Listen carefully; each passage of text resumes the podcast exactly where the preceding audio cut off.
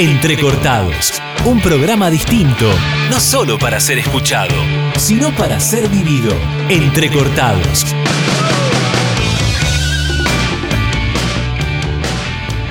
Hola amigos, ¿cómo les va? Estamos nuevamente aquí con ustedes en Entrecortados, este programa de la Secretaría de Extensión de la Facultad del Ejército.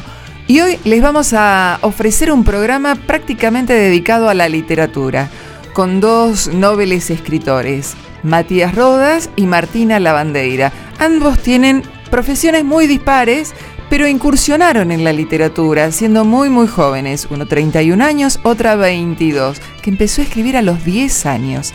Les puedo asegurar que tanto un tema como el otro, un libro como el otro, son apasionantes. Y nos acompaña Matías Rodas. Les cuento, Matías Rodas es muy joven, tenés 30, 30 y 31 años. Ha sido recientemente, ha recibido un premio en el Congreso Nacional de la Nación por un concurso sobre cartas de Malvinas, eh, donde presentaste un cuento. Exacto, yo soy, soy civil, pero me gustan todos estos temas. y, y, bueno, lo que es Malvinas me llama muchísimo y hago, hago muchas cosas por, por la terminar con la desmalvinización. Bueno, ante todo te agradecemos que, hayas venido acá a nuestro programa y el, motivo por, lo que, por el que lo hemos traído recién presentó en nuestra editorial, la EUDE, la editorial de la Universidad del Ejército, un libro que se llama Malvinas por sus protagonistas. Y a mí realmente me llamó la atención que un chico joven que no había nacido cuando ocurrió la, guerra de, o mejor dicho, la gesta de Malvinas, porque nunca hubo una declaración fehaciente de guerra, este, se haya dedicado a investigar este tema, a hacer entrevistas a los protagonistas. Bueno, contanos un poco cómo empezó, Matías, esta, esta historia de Malvinas por sus protagonistas. Bueno, como decías, no, yo no viví la, la, guerra, yo soy clase 90, con lo cual ni siquiera estaba en planes cuando fue el 82. Pero siempre me gustó la historia y, el tema Malvinas. Llegué a Malvinas de grande porque en la escuela me hablaron, en la, escuela primaria, de San Martín, de Belgrano, de Güemes, de Brown. Y era una historia maravillosa, una, una historia gloriosa de la independencia. Y después fui avanzando en la escuela, en la secundaria, me hablaron de Malvinas. Y en la escuela, en el polimodal, me dijeron, bueno, Malvinas fue el manotazo ahogado de la última dictadura militar para perpetuarse en el poder. Y que para ir a la guerra enviaron a chicos de 18 años que sufrieron hambre y frío y que fueron derrotados en poco más de dos minutos por un ejército profesional como el inglés. Y que entonces esa era la guerra que había que perder, no había que ganar esa guerra, porque si Argentina ganaba la guerra, hasta hoy en día estarían los militares en el poder. Eso me hizo muchísimo ruido. Yo decía, ¿cómo pasamos de la gloria de San Martín, de Belgrano, Güemes, Brown, a esto que es una porquería. Me quedé con eso. Fui a la facultad y en la facultad me dijeron lo mismo sobre Malvinas. Malvinas fue un capítulo muy chico dentro del gran capítulo que estudié, Última, Dictadura Militar. Y me dijeron lo mismo, Malvinas, manotazo ahogado, la guerra que no había que ganar, los pobrecitos chicos de 18 años con hambre y frío. Y luego llegué, casi por casualidad, a la versión inglesa sobre la guerra de Malvinas. Y la versión inglesa es totalmente distinta a lo que me enseñaron acá en las escuelas de Argentina. Llegué al libro de Julian Thompson, No Picnic. Julian Thompson era el segundo jefe al mando del ejército inglés en Malvinas. Y su libro se tituló No Picnic. Él hizo un libro poco tiempo después de la guerra y lo tituló No Picnic. No fue un paseo. Él, el segundo jefe al mando del ejército británico, dice que el ejército más grande jamás desplazado después de la Segunda Guerra Mundial casi se tiene que ir por quedarse sin alimentos y sin municiones. Que no, ellos pensaban que iba a ser un paseo, mostrar la flota e irse, y no fue así. Que pelearon contra leones y que estuvieron a muy poco tiempo de irse. Llegué al libro también, los ingleses documentan todo, eso es lo que tienen. El jefe de la flota británica, Sammy Woodward, también hizo un libro, El jefe de la flota, no un cuatro de copas. El libro se titula Los 100 días y él en su libro dice, al promediar la guerra, si los argentinos nos soplaban, nos tiraban al mar. ¿Por qué dice esto? Porque nadie le hizo tanto daño a la flota británica como Alemania después de la Segunda Guerra Mundial. Alemania en 6 años, Argentina en 74 días. Nadie le hundió tantos buques, nadie le hizo tanto daño como Argentina en la guerra de Malvinas. Con una tecnología muy inferior a la británica, pero así todo le hizo muchísimo daño. Más de la mitad de la flota averiada, dañada, hundida, sus buques logísticos también. Entonces, Gran Bretaña sufrió muchísimo la guerra. Dicho por ellos mismos, casi la pierden. Hay otro inglés, un paracaidista, un cabo paracaidista, Vincent Bramley, que tiene un libro titulado Viaje al infierno, donde habla de el combate Monte Longdon, donde se cae a pedazos esta idea que nos machacaron tanto de los pobrecitos chicos de la guerra. Bramley en ese libro, que él formaba parte de la élite del ejército británico, el que peleó en Monte Longdon, dice que les costó muchísimo, ¿no? que era un infierno ese combate, ese monte. Entonces, esta idea de los pobrecitos chicos que fueron derrotados en dos minutos, se cae a pedazos dicho por los propios ingleses. Los veteranos nuestros todo el tiempo lo dijeron, nunca les creímos. ¿no? ¿Cómo, ¿Cómo, van a decir que casi derrotan a los ingleses? Que Argentina no peleó solamente con Gran Bretaña. Argentina peleó con Gran Bretaña, ayudado por la OTAN, que es Estados Unidos y lo más poderoso de Europa, y también con la ayuda de Chile. A todo eso Argentina le hizo frente, y dicho por los propios ingleses, casi el león se va con la cola entre las patas. Entonces, me decidí a entrar en contacto con veteranos. Yo soy historiador, entonces dije, vamos a la fuente primaria. Y pude, gracias a Dios, tener contacto con veteranos de la guerra de Malvinas. Yo soy de San Miguel de toda la vida, entré en contacto con los veteranos de allí. Y empecé a hablar con ellos, a preguntarles, mira, en la escuela me dijeron esto, leí libros de ingleses que dicen otra cosa, ¿qué me decís vos? ¿No? Y entonces ahí los veteranos me fueron contando sus historias, me dijeron, yo no fui a la guerra por un general borracho, yo fui a la guerra por mi juramento de defender a la patria. E incluso me dijeron, lo volvería a hacer. ¿No? Entonces, de nuevo, esa idea clásica en Argentina de los pobrecitos, del general borracho, se cae a pedazos dicho por los propios protagonistas. Y entonces fueron pasando los años y, y agarró un temor. El temor es que la gesta de Malvinas se pierda con el último veterano de que cuando no haya más veteranos, todas las historias de Malvinas se pierdan. Porque ellos cada vez se van más rápido. Por la ley de la vida, se van, ¿no? Y entonces la única manera de que esas historias perduren es que queden en, el papel o en un documental. Como por ejemplo ahora se hizo la película La Gesta.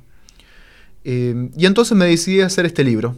En mi libro, Malvinas por sus protagonistas, junté testimonios de veteranos que hoy en día viven en San Miguel y en localidades vecinas hice entrevistas a 30 veteranos. Hay oficiales, suboficiales, soldados. Están las tres fuerzas. Hay fuerzas de seguridad. Hay civiles y hay historia de dos mujeres también. Ese fue el aporte que quise hacer con este libro. Dar a conocer las historias de los veteranos. Que no mueran con ellos, sino que pasen en la posteridad.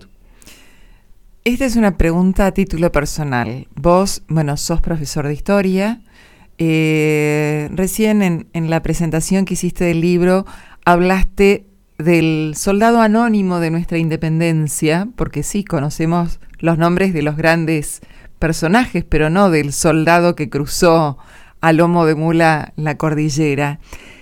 ¿Qué es esto de, vos sos de San Miguel, de cruzarse en la calle con los héroes de hoy? Porque estos héroes que son héroes, que el día de mañana van a figurar quizás con nombre y apellido o no, como soldado desconocido también, pero el, de haber podido, digamos, intercambiar una palabra, un saludo, el quizás cruzártelo en la calle, ¿qué sentiste? ¿Qué sentís? Y e, es una experiencia única, es una experiencia única en dos sentidos. En primer sentido, profesional como historiador, poder charlar con la fuente viva es algo inédito, es, muy rico poder hacer eso. Y en segundo lugar, como, como ciudadano, es, es importantísimo, es, es, algo también único. Uno cuando estudia la historia de la independencia, le queda lejísimo, el cruce de los Andes le queda muy lejos. En cambio, Malvinas tenemos protagonistas vivos con los que podemos hablar, conocer sus experiencias. Son vecinos nuestros, muchos son familiares, muchos son auxiliares de escuelas, entonces están en la sociedad civil, están, están insertos. Eh, como sociedad les dimos mucho tiempo a la espalda, fueron 25, 20 años de darle la espalda a la sociedad, eh, sufrieron mucho, es la primera guerra donde hay más suicidios que caídos en combate. Y entonces es necesario que nos acerquemos a ellos, que conozcamos sus historias, Cada vez que hay desfiles, son los más aplaudidos los desfiles, la gente se emociona mucho. Por suerte, tardó, pero llegó el momento en el que los veteranos son reconocidos por toda la sociedad civil. Es, es algo para festejar y también para reflexionar qué es lo que hacemos con, con nuestros patriotas, ¿no? Porque le pasó lo mismo a San Martín, que murió en el exilio, le pasó lo mismo a Belgrano, que murió en la pobreza, ¿no? Y así con todos nuestros, nuestros héroes. Que con los héroes de Malvinas no pase lo mismo. Y también hay algo que los agranda más todavía, que ellos hasta casi que se enojan cuando se los llama héroes. ¿no? Ellos dicen los héroes son los que quedaron en las islas. ¿no? Y eso los agranda más todavía. ¿no? Porque el héroe es el que hace todo y más que lo que hicieron ellos. Y además ellos siguieron combatiendo después de Malvinas. Son 40 años seguidos de combate. Ellos siguieron peleando para que la causa de Malvinas, para que la sangre derramada en Malvinas no quede en el olvido. ¿no? Porque el soldado muere dos veces. Muere en el campo de batalla y muere en el olvido. Eso es lo que durante 40 años ellos impidieron. Es una lucha ejemplar la que hicieron, que nos puede marcar un norte a todos nosotros de qué país queremos construir. Un país que se acuerde, un país que, tenga memoria o un país con relato. ¿no? Esa es la, la gran diferencia. Matías, te agradezco muchísimo. Les cuento a nuestros oyentes que Malvinas, por sus protagonistas, eh, escrito por Matías Rodas, lo pueden comprar en, las distintas librerías. Este, ¿Cómo se puede adquirir el libro? Sí, está en librerías de Capital Federal, están en librerías de San Miguel, también está online en Mercado Libre y también me pueden contactar directamente en redes sociales, Matías Rodas, para coordinar. Bueno, y aparte eh, tiene un lenguaje muy, muy sencillo, accesible, con muchas aclaraciones quizás ante términos militares y demás, como para que todos puedan este, eh, entenderlo sin problemas. Y algo más agregado es que eh, San Miguel compró libros para repartir en todas las escuelas de su distrito, ¿es así? Exacto, porque ¿cómo se enseña Malvinas en las escuelas? Proyectando la película Iluminados por el Fuego que es la película por antonomasia de la desmalvinización. La desmalvinización es, es alejar lo más posible a Argentina de Malvinas. Desmalvinización es un concepto que hizo Alain Rouquier, un politólogo francés, asesor de Alfonsín, en el que dijo, la única manera de evitar que los militares vuelvan al poder es alejar a Malvinas de la sociedad civil. Ahí empezó la desmalvinización. Entonces, Iluminados por el Fuego es una película de la guerra de Malvinas en donde no aparecen los ingleses. Ahí el, enemigo es el propio argentino. Los soldados conscriptos contra sus mandos naturales. ¿no? Entonces, eh, con esa película se enseñó Malvinas mucho tiempo. Ahora, con este libro, la idea es que el libro reemplace esa película, donde hay testimonios de los propios protagonistas. Y lo menos por el fuego es una novela. Que es un género válido, totalmente válido. Pero es una novela. es un relato. El problema es que la novela se transforma en historia. Claro. Y esto es una realidad. Malvinas por sus protagonistas de Matías Rodas. Te agradezco mucho. Muchas gracias. Y hoy eh, vamos a tener una columna cultural muy particular. Tenemos una invitada muy joven, Martina Lavandeira. ¿Qué tal, Martina? ¿Cómo estás? ¿Cómo estás? ¿Todo bien? Bien. Y pensamos en invitarla porque ya les digo, es muy joven y tiene ya su primer novela publicada, La viajera, que ha presentado en la Feria del Libro, eh, pero ha comenzado a escribir desde muy chiquita, desde los 10 años.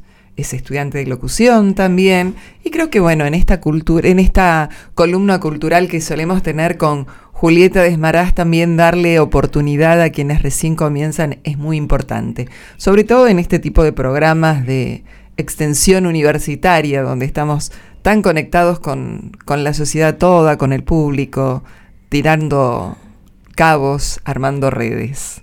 Y bueno, dentro de esta red la hemos, la hemos casado a Martina. Martina, bueno, coméntame, ¿cómo fue que empezaste a escribir a los 10 años? Y yo pasé por unos pequeños, unos cuantos años de soledad.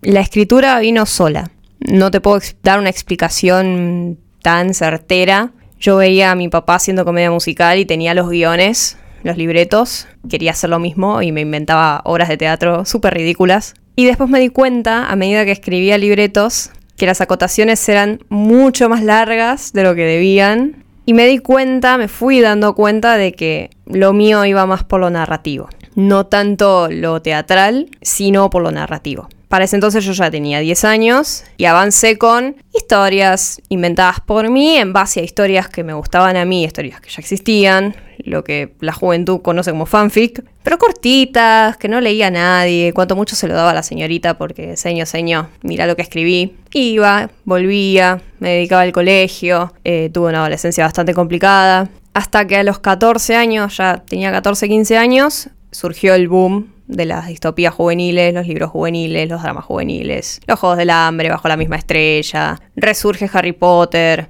y me fue llevando y más ganas tenía yo de escribir esas cosas. Justo al mismo tiempo, desde los 10 también, yo tengo como una admiración no tanto histórica, sino es una cuestión más personal, con la figura de Manuel Belgrano. Y siempre lo quise incluir en una historia. Y siempre tuve también curiosidad por los viajes en el tiempo. Esa fantasía de viajar a la Revolución de Mayo, toda la parte de la independencia es lo que a mí más me gusta. Y dije, quiero hacer esto, voy a hacerlo, pero firme, lo voy a hacer. Y en año nuevo del 2014, a propósito, empecé a escribir. Y era sobre la marcha, intuitivo. No es que me sentaba a planificar, no le hacía fichas a los personajes, no, iba planificando. Yo sé lo que quería, qué hechos abarcar. En un principio era cómo ella cambiaba la historia. Pero después me puse a pensar, es una relación causa-consecuencia, no es que sacar a Saavedra poner a Moreno, es mucho más que eso. Entonces era algo que no podía hacer. Y lo redirigía a ella siendo arrastrada por la historia y participando en la historia de la forma más novedosa posible, porque además mujer, eh, la situación era otra, eh, siendo de la época no la podían haber dejado jamás estar en el ejército, habiendo en la historia excepciones, y así iba. Este libro, por ejemplo, llega, va desde las invasiones de 1806 hasta la batalla de Vilcapugio. Espera, espera, espera. No, no vamos a, ir espoleando el libro. No voy a espolear nada. Empecemos contando que el libro se llama La viajera 21. Sí. ¿Sí? Este es tu primer libro y como dijiste, bueno, sos una, podemos decir, una enamorada de Belgrano. ¿Sí? Te voy a contar una anécdota. Florencia Canale me firmó así el libro de, ella porque le mostró el tatuaje y me puso para Martina la enamorada de Belgrano. Oh, no. Bueno, somos muchos los, digamos, los fans de Belgrano.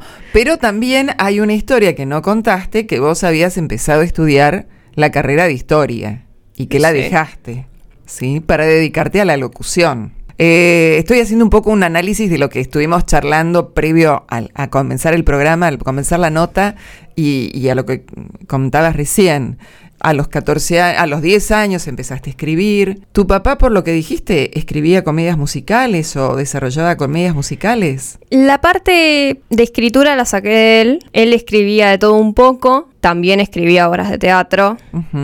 Eh, ahora está estudiando mm, realización de comedia musical y está queriendo empezar a escribir musicales, ya más por la parte de producción más que de lo actoral. ¿En la parte literaria o musical? ¿A qué se dedica? Él es profesor de inglés. Sí. Tiene 10 materias de letras encima, antes de haber ido a inglés, y es de escribir lo que sea pero lo que se le ocurra. Ajá. Bueno, así que tenés una beta artística en la familia. Sí, eh, familia de artistas de alguna manera sí. Bueno, y entonces acá es cuando se van conjugando, digamos, todas las raíces que van a dar fruto a este árbol que es el libro, ¿sí?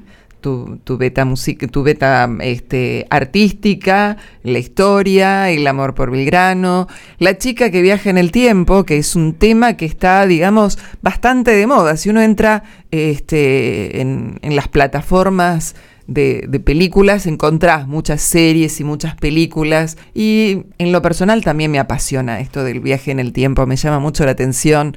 Eh, no sé si algún día se harán o si existen los viajes en el tiempo, porque quizás se dan y no estamos enterados. Este, pero fuiste conjugando todo y así surge la viajera. Y una viajera particular, porque está centrada en nuestra historia. Sí. ¿Sí? Sí. ¿Cuál es el nombre de la viajera? Cielo Spinelli y tiene un seudónimo en el siglo XIX que es Camila Machelo. Macielo se escribe. No me preguntes de dónde saqué los nombres, se me ocurrieron en ese momento y tiene ahí el seudónimo pero para mantener su identidad eh, preservada. Y eh, lo más importante de la premisa del libro es cómo surge este viaje. Por ahora, todo esto tiene origen en una profecía de Nostradamus. Espera, cortamos ahí, hacemos una pequeña pausa y seguimos. Entrecortados, un programa distinto, no solo para ser escuchado, sino para ser vivido. Entrecortados. Y seguimos charlando con Martina Lavandeira y con su viajera, que comenzó su viaje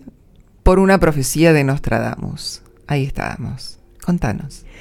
No me acuerdo textual la profecía, pero básicamente Nostradamus pone que iba a haber alguien que iba a cambiar la historia de un país y la última parte de su cuarteta dice al gran pueblo del Río de la Plata salud. Como diciendo, es el territorio Éramos argentino. nosotros, sí Eh, sí. Somos nosotros. A mí me inspiraba porque, en teoría, él profetizó muchas cuestiones de la historia reciente. O sea, desde- es real este, la profecía, está escrita. No, me la Ah. inventé yo Ah, pero me inspiró porque había eh, profecías que se asume que es, no sé, las Torres Gemelas o el nazismo y yo pensé, o sea que lo mío puede ser tranquilamente válido. La profecía de la viajera es cosa mía, pero dije, puede ser, puede ser también. Y la conexión con Belgrano va por ese lado. Bueno, y aparece la protagonista, la viajera. ¿Qué nombre tenía acá en este, en este siglo? En el 21. En el o 21. En el 21, su nombre es Cielo Spinelli. Bueno, Cielo Spinelli. ¿Cómo pasa del siglo XXI al siglo XIX? Ah, Esa es de la forma más, más común de los viajes en el tiempo, que es por una puerta, portal. El portal más directo, una puerta que está en el convento de Santo Domingo, que es una suerte, es una, es una salida de emergencia y ella, su figura, ¿Lo conoce- ¿La conoces ese, eh, ese portal, esa puerta? esa puerta, tengo entendido que está esa puerta en el convento de Santo Domingo, La imaginaste. en la nave izquierda. Ajá.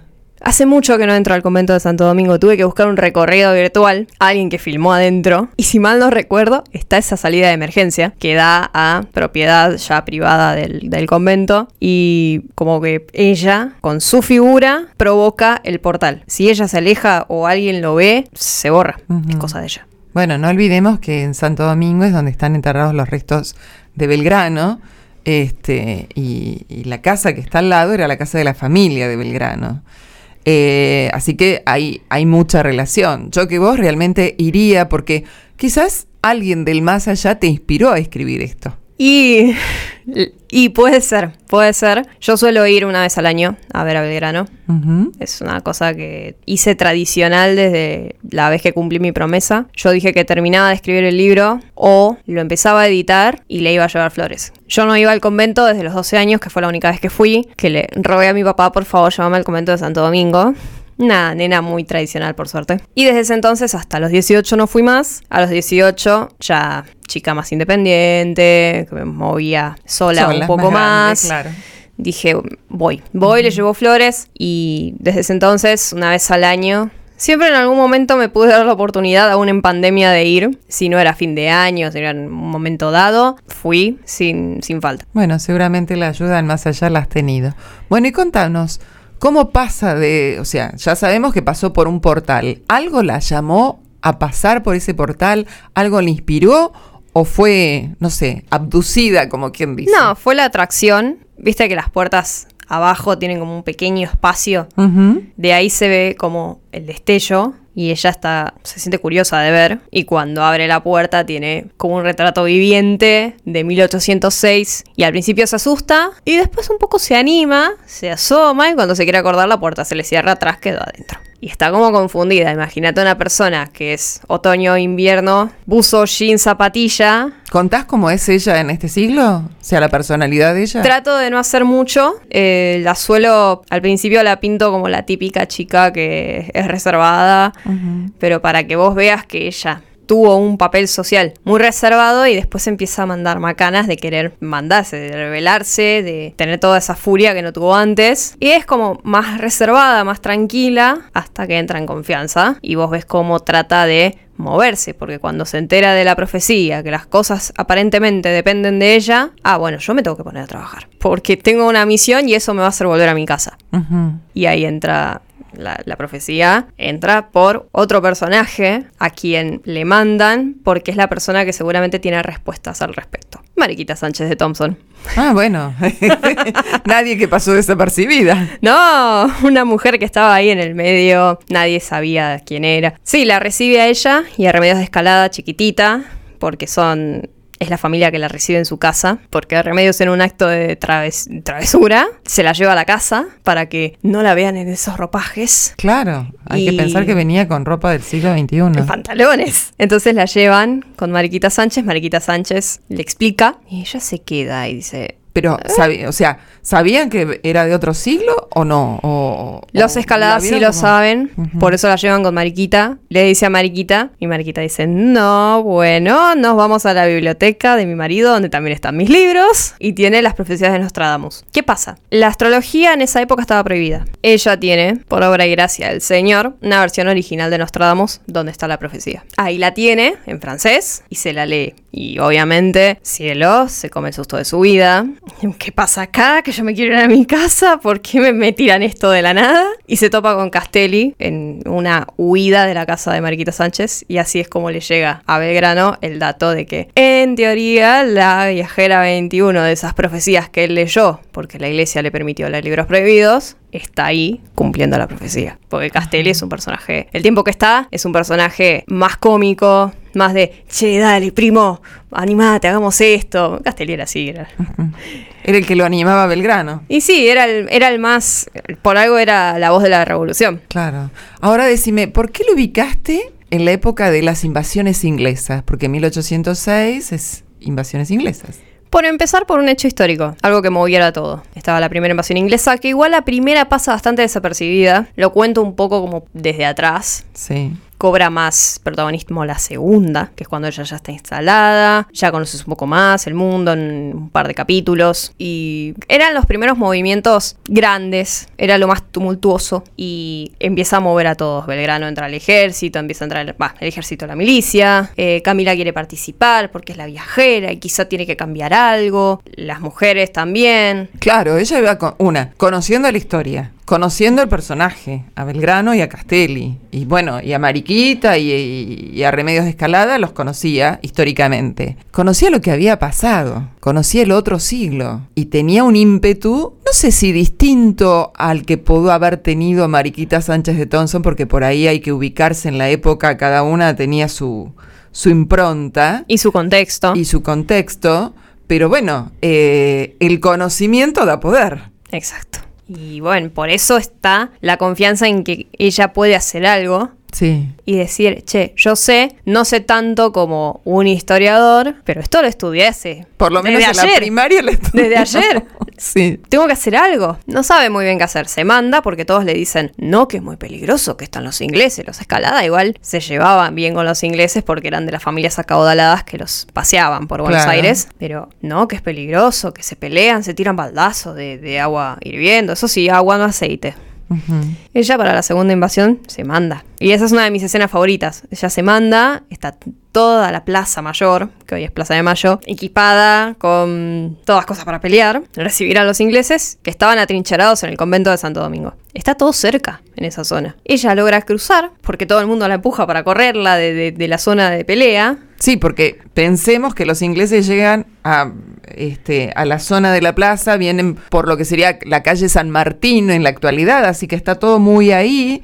Y si nos ponemos a pensar, eh, un día yo hice una de estas visitas guiadas por casas de, próceres y, por ejemplo, en el caso de mm, Mariquita Sánchez de Thompson, vivía en Florida y Corrientes, donde hoy hay un McDonald's. Si uno si va a buscar, lo único que va a encontrar va a ser una placa que dice acá vivió. Exacto, como la de Este, Belgrano. Claro, pero bueno, eso nos, nos ubica más o menos dónde se iban produciendo los acontecimientos. Sí, si yo te tuviera que explicar el mapita que tiene, yo te lo muestro, no, no lo va a ver nadie, pero hice un mapa yo, Ajá. con un mapa real de lo que era en la época de la colonia. Sí.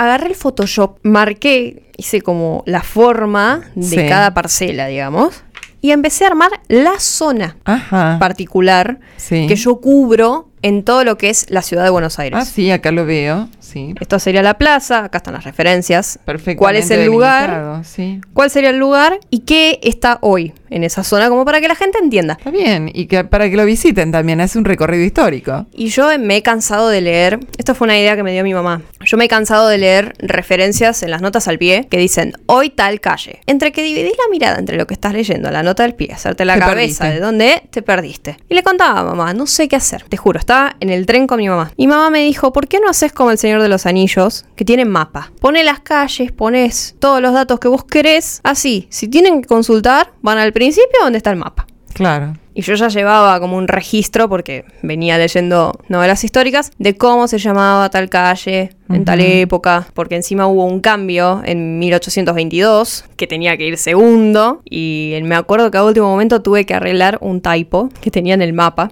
De las referencias. Tenía, tenía mal escrito, no lo había visto. Y en Photoshop es un martirio. Tenía que agarrar el archivo del Photoshop, buscar el, la- el texto, corregirlo, volver a guardarlo, volver a exportarlo. Y lo puse en el Word y ahí es de donde lo sacaron de la editorial.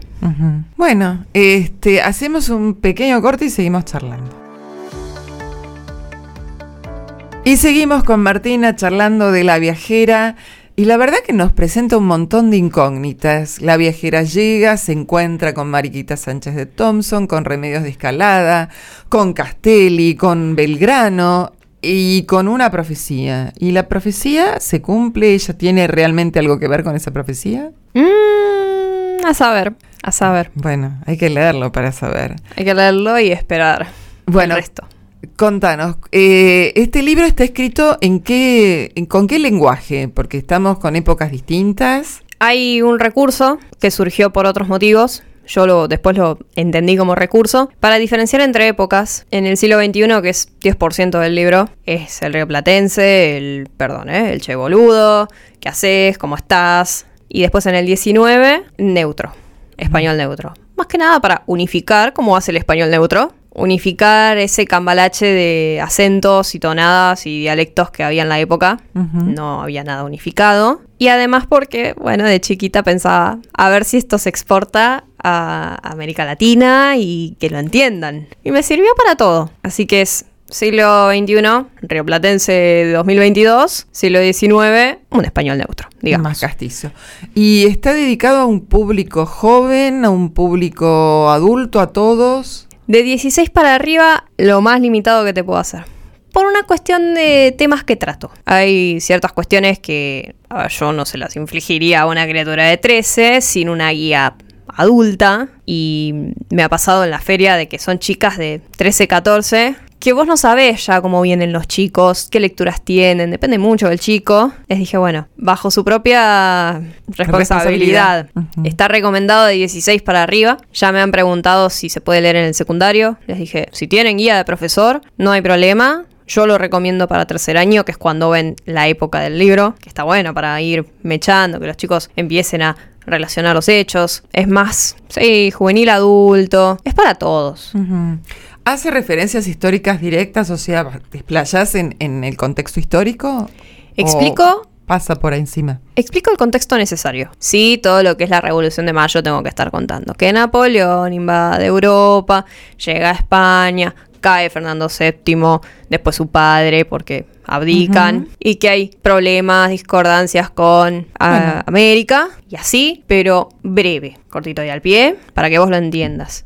De dónde viene, qué expresan los, eh, los personajes en la Revolución de Mayo en este caso. Lo que sí hay textual, que traté de hacer textual, un poquito cambiado, para ajustarlo más a la viajera, están los testimonios de Benito Lué y Castelli, Sí. las intervenciones de ellos en el Cabildo Abierto del 22. Eso los quise poner así textual, igual que la arenga de Belgrano cuando hizo la bandera. Bueno, entonces es un- una ayuda, te diré, para los adolescentes y para los adultos también, eh, pasar por una pieza literaria, pero con este contexto histórico que a muchos les, les viene bien refrescarlo o, o tomar conocimiento, porque la verdad es esa, ¿no? Mucha gente o no lo ha visto o se ha olvidado. Eh, bueno, eh, la editorial es Tinta Libre. Tinta libre. Bien, ¿y se puede adquirir dónde? Por la página web de la editorial, lo googlean y aparece. De hecho, si buscas la viajera 21, te aparece con números romanos el 21. Te sale la página del libro en, en la web de la editorial. Claro, porque el 21 no tiene que ver con un número de viajeras, sino tiene que ver con el siglo al que pertenece la viajera. Exactamente. Bien. Este, les cuento que tiene un formato muy manual, muy, o sea, es, es para poder llevar y sobre todo ya que estamos próximos a las vacaciones, este, me parece un libro interesante como para relajarse. eh, Ya estuvo en la playa. Ya estuvo en la playa. Me hicieron bien. llegar que estuvo en la playa. Está bien, está bien. Y bueno, repetimos que fue presentado en la Feria del Libro. ¿Y qué tal la, la respuesta? ¿La gente se interesaba? ¿Cómo fue? Estuve para firmar. Sí. Me senté en el stand de la feria de, de tinta libre y era mucha gente que miraba. Vos ves que está alguien firmando, obviamente te va a llamar la atención, pero había gente que se asomaba, miraba, me preguntaba si podía agarrar uno y, ver, le digo, sí, sí. Me preguntaban de qué trataba, me preguntaban ciertas cosas, les explicaba si lo podían comprar, también lo podían comprar por la página web. También el caso de las nenas que me dijeron, che, es para nosotros, o abuelas Madres diciendo, si yo le compro esto a mi hijo, y le digo, y mira, depende de su interés. Claro, uno siempre tiende que los chicos lean. Y me dice, pero ¿es, es para él? Y le digo, sí, mira, a partir de tal edad, sí. Y quizás estaría bueno, está bien que los chicos googlean, pero quizás estaría bueno que esté el adulto explicándole ciertas cosas. Claro. Y es una parte de la historia que poco por arriba se lo mira, porque es muy tradicional de los feriados, la primaria, los actos, y como que un poco ya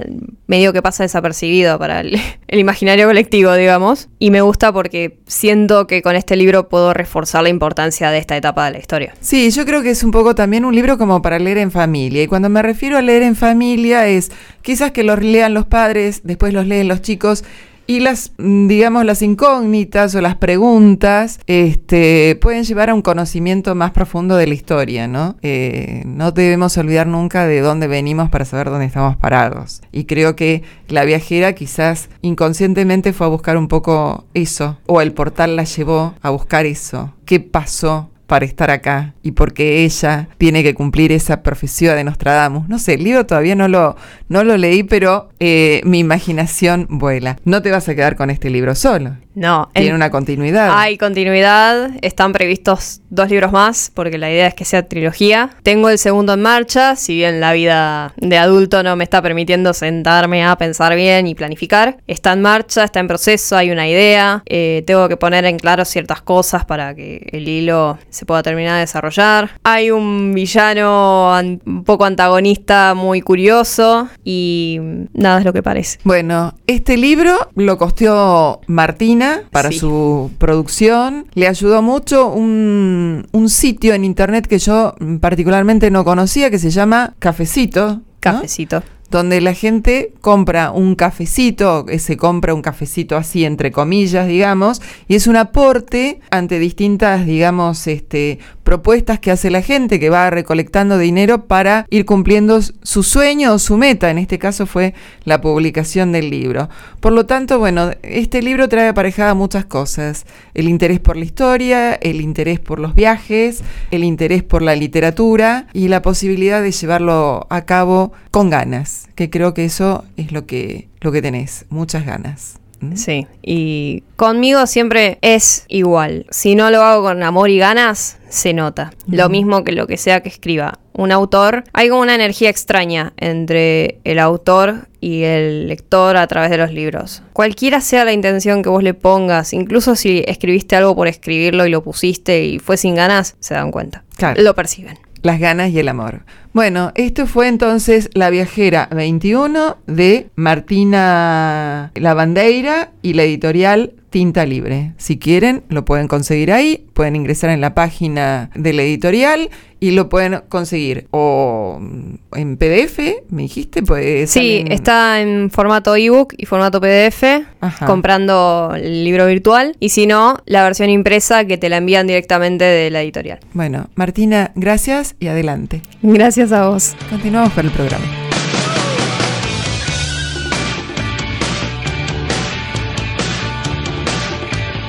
Y llegamos al fin del programa, todo lo bueno se termina pronto, desgraciadamente, y este, para mí, es un ejemplo.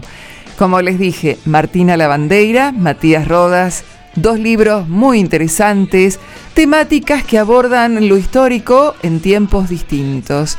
Dos libros para leerlos, para consultarlos y ahora ya próximos a las vacaciones para tenerlos en cuenta llevarlos a la playa, a, a la montaña o para quedarnos en casa y tener un momento de tranquilidad, de reflexión y de viaje, de introspectiva.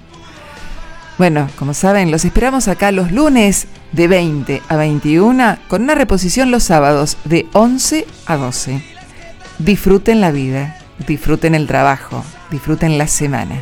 Nos volvemos a encontrar en el próximo Entrecortados con Diego Riveros en sonido perdón, le cambié el nombre, Juan Riveros en sonido, pero bueno, es un artista en lo suyo. Y quien les habla, Liliana Marí y toda la Secretaría de Extensión de la Facultad del Ejército. Hasta la próxima. Chao.